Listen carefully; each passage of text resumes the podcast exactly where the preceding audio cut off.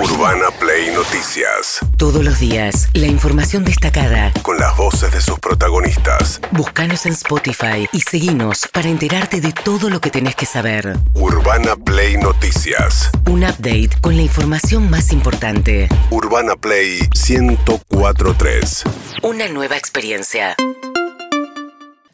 Bueno, muy bien. Todo lo que veremos ocurrir en las noticias está muy ligado al anuncio que hizo el viernes pasado a las 10 de la mañana en una eh, eh, una presentación grabada, digamos, era una, un video. Un video grabado en la residencia Olivos, con un tono moderado, buscando a propósito no aparecer ni exultante, porque con la idea de no tenemos nada que festejar, se cerró un acuerdo con el Fondo Monetario Internacional, era algo que había que hacer, pero tampoco querían convertir en esto, digamos, como hizo en su momento Macri, que convirtió la vuelta de la Argentina al Fondo Monetario en un anuncio de tono festivo prácticamente.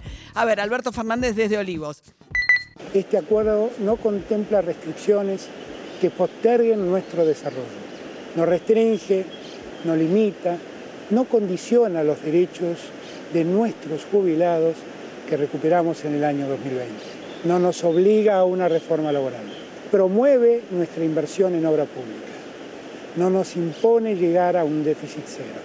No impacta en los servicios públicos, no relega nuestro gasto social, y respetan nuestros planes de inversión en ciencia y tecnología.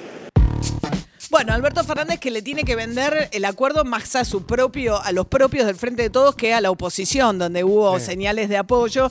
Y él dice, no nos lleva al déficit cero, pero está comprometido, después lo explicó además Martín Guzmán, un sendero de reducción del gasto o del déficit. Él dijo, vamos a sostener el gasto, pero de la mano del crecimiento, o sea, vamos a recaudar más porque vamos a crecer y sin necesidad de hacer un ajuste fuerte de gasto, vamos a lograr ir achicando el déficit. Lo que pasa que va a haber ajustes, uno de los cuales tiene que ver, y ayer lo ratificó nuevamente a través de redes sociales, la número 2 del Fondo Monetario Internacional, en un tuit muy deliberado, donde planteó que el acuerdo contempla la reducción de los subsidios a la energía de manera progresiva. Gita, eh, Guita se llama Gita con G, no, porque si no sería Guita, ¿no? G-I-T-A.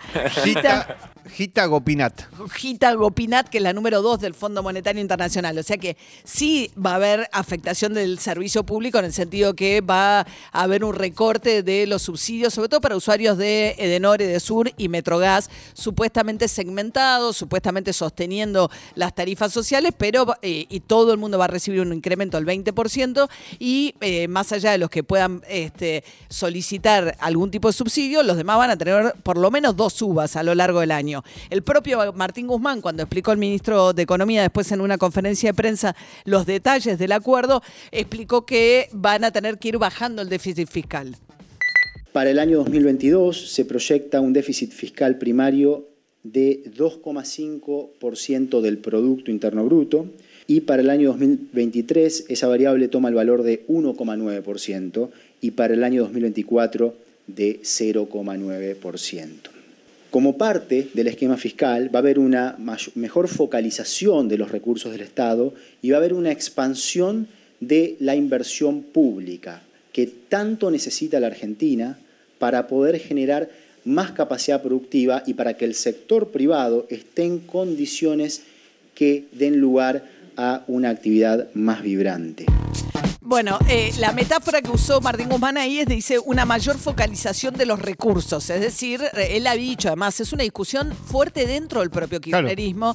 Él dijo, es un subsidio a los ricos. No tenemos que subsidiar las tarifas a los servicios públicos porque le estamos dando subsidio a gente que no lo necesita. Claro, el problema no es gastar, el problema es en qué gastar. Este, y si se gasta bien o si se gasta mal, teniendo en cuenta esta discusión de eh, la inversión y el gasto en el Estado. Lo que dice Guzmán es redireccionemos porque vamos a hacer. No, no pueden decir la palabra ajuste, básicamente. O recorte. o recorte. O recorte, claro. Pero digo, ya de por sí vas a tener, porque los ingresos van a bajar este año este, respecto del año pasado, con lo cual vas a tener que redireccionar partidas mucho mejor. De hecho, el déficit previsto del presupuesto original para el año que viene era tres y medio y ahora ya con el acuerdo con el Fondo Monetario, ¿no? Va a dos puntos, dos puntos, dos puntos y medio. Sí, hay un 2.5. punto ahí que Eh, a- Nadie esa, sabe dónde esa es la va gran salir. discusión que se viene en el Congreso Nacional. ¿Por qué? Porque además empieza un esquema por el cual cada tres meses va a haber, por un periodo de dos años y medio, cada tres meses viene el Fondo Monetario, revisa las cuentas que va a revisar. El déficit, la emisión monetaria, ¿eh? son dos de las cosas que va a estar mirando, según especificó el propio Martín Guzmán. Y eh, si se cumplen las metas, te da la plata que necesitas para repagarle al fondo lo que le tenías que pagar en virtud del acuerdo pasado durante dos años y medio, revisiones trimestrales. Esto es lo que se viene. Así lo explicaba Sergio Chodos, el director de, ah, de la Argentina ante el Fondo Monetario Internacional. Dos años y medio es el periodo que dura el programa en términos de verificación, cumplimiento de metas y desembolso. Después tenés un periodo intermedio y después lo que tenés es el periodo de repagos. El repago de cada cuota de desembolso de capital del nuevo acuerdo, que se repaga entre cuatro años y medio y diez años en cuotas iguales trimestrales cada uno de esos desembolsos.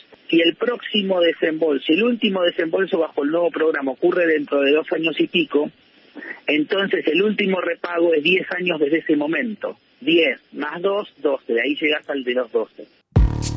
Bueno, el tema ahí, eh, hay toda una discusión, porque hay varias cosas, como aquel gestito famoso que le pedía Cristina Fernández de Kirchner al Fondo Monetario. Algún gestito, Sí. algunito. que era o que no le cobrara la sobretasa o que le dieron la posibilidad de repagar en un plazo superior a los 10 años, es un, eh, digamos, eh, es un eh, acuerdo difícil de digerir para lo que venía diciendo el kirchnerismo duro a lo largo de todo el último tiempo.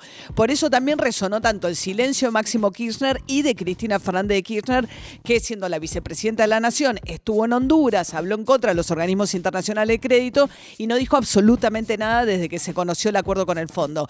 Eh, Fernando El Chino Navarro, eh, secretario de Relaciones Parlamentarias, un funcionario cercano a Alberto Fernández, dijo lo siguiente.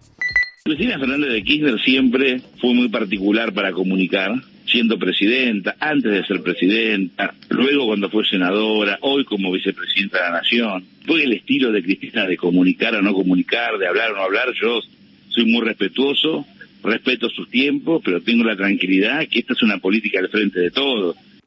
Bueno, hay dudas alrededor de qué va, qué posicionamiento va a tener finalmente Máximo Kirchner, que es el jefe del bloque del Frente de Todos en la Cámara de Diputados. O sea, supuestamente la tradición parlamentaria es que él o Heller, como presidente Claro. de la Comisión de Presupuestos, va a tener que hacer el discurso de defensa al acuerdo cuando esto se discuta en el Congreso Nacional. Sí, ¿no? Heller va a tener que eh, hablar en la Cámara de Diputados. Esto va a entrar por la Cámara de Senadores, con lo cual el primer, eh, este, la primera discusión la va a tener que organizar de alguna manera Cristina Fernández de Kirchner. Claro. Y ahí en ese contexto, fíjense lo que dice Amado Boudou, el exministro de Economía. No es un día de alegría, un día donde realmente no hay nada para festejar, un día en el cual Argentina ha hecho un acuerdo con el Fondo Monetario Internacional y, para hablar del tema del fondo, me parece que hay que empezar por lo primero, ¿no? La actitud criminal del gobierno de Mauricio Macri y de sus ministros. Bien, porque ahí está todo el sector más duro del kirchnerismo que venía planteando la necesidad de denunciar a Macri, a todos los funcionarios que tomaron esta deuda, no solamente acá, sino en organismos internacionales. De hecho, Miriam Breckman, diputada por eh, la izquierda, señaló esto, que el acuerdo significa, entre otras cosas, declinar la posibilidad de denunciar internacionalmente aquel crédito que había tomado Mauricio Macri.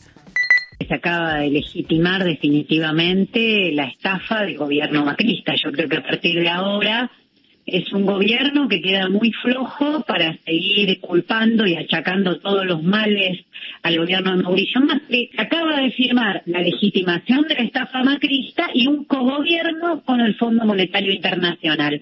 Ese sería el título de lo que acaba de anunciar el presidente y específicamente Martín Guzmán.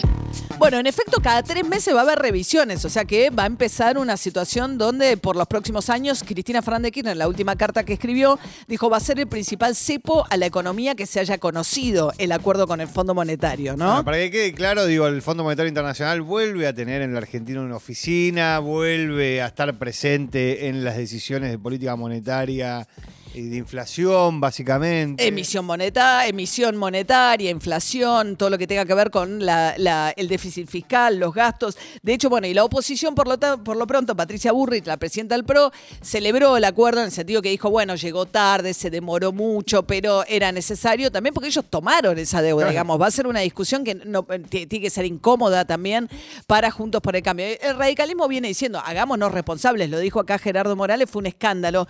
Cuando lo dijo, pues le dijeron, bueno, pero eso no es culpa de Macri, porque heredó un déficit muy grande de Cristina Kirchner y la deuda es hija del déficit. Entonces, ¿por qué estamos hablando de que hay responsabilidad? Bueno, hay evidentemente una responsabilidad, sobre todo de un este, eh, crédito, el más grande que haya dado el Fondo Monetario en su historia, que Argentina debía repagar en dos años. Imposible, imposible. A ver, ¿qué decía Patricia Bullrich? Me parece importante en el sentido de que estábamos al borde de un abismo. El país estaba sin reservas. En una semana más podíamos tener un dólar mucho más alto del que estaba teniendo, estábamos teniendo día a día y una devaluación aún peor y una inflación aún peor por las consecuencias que siempre trae la devaluación. Así que llegamos al borde del precipicio y por suerte en vez de dar un paso hacia adelante se dio un paso hacia atrás, cosa que me pareció importante. Bien, con ese ánimo... Compleja se- la metáfora, ¿no? De Sí. hacia adelante, hacia atrás, digo, lo que... Hacia adelante que- del precipicio, porque Claro. tirás, es raro, porque vos- el el sentido te Es hace- raro. Es raro. Hay que tener en cuenta Como que- la canción, un pasito para adelante y tres pasitos para atrás. Claro. Hay que tener en cuenta que mañana la Argentina le tiene que pagar al fondo 366 millones de dólares. Y se va a pagar esto. Porque digo, forman parte del acuerdo. Después vuelve esa plata. Bien, mañana se va Alberto Fernández a China, va a pasar antes por Rusia, se va a encontrar con Vladimir Putin y hay que ver cómo reaccionan, siguen la reacción hoy de los mercados. El viernes fue pura euforia, ¿no? Cayó 7 pesos, 8 pesos el dólar blue de golpe, ¿no? El día viernes y se espera que hoy sigan subiendo los bonos argentinos, sobre todo los bonos eh, en dólares y las acciones eh, de las empresas argentinas que cotizan también en Wall Street. Las que están rebotando fuerte son todas las energéticas, ¿no? Porque Claro. están previendo que van a poder cobrar más este, tarifa a los usuarios. Urbana Play Noticias.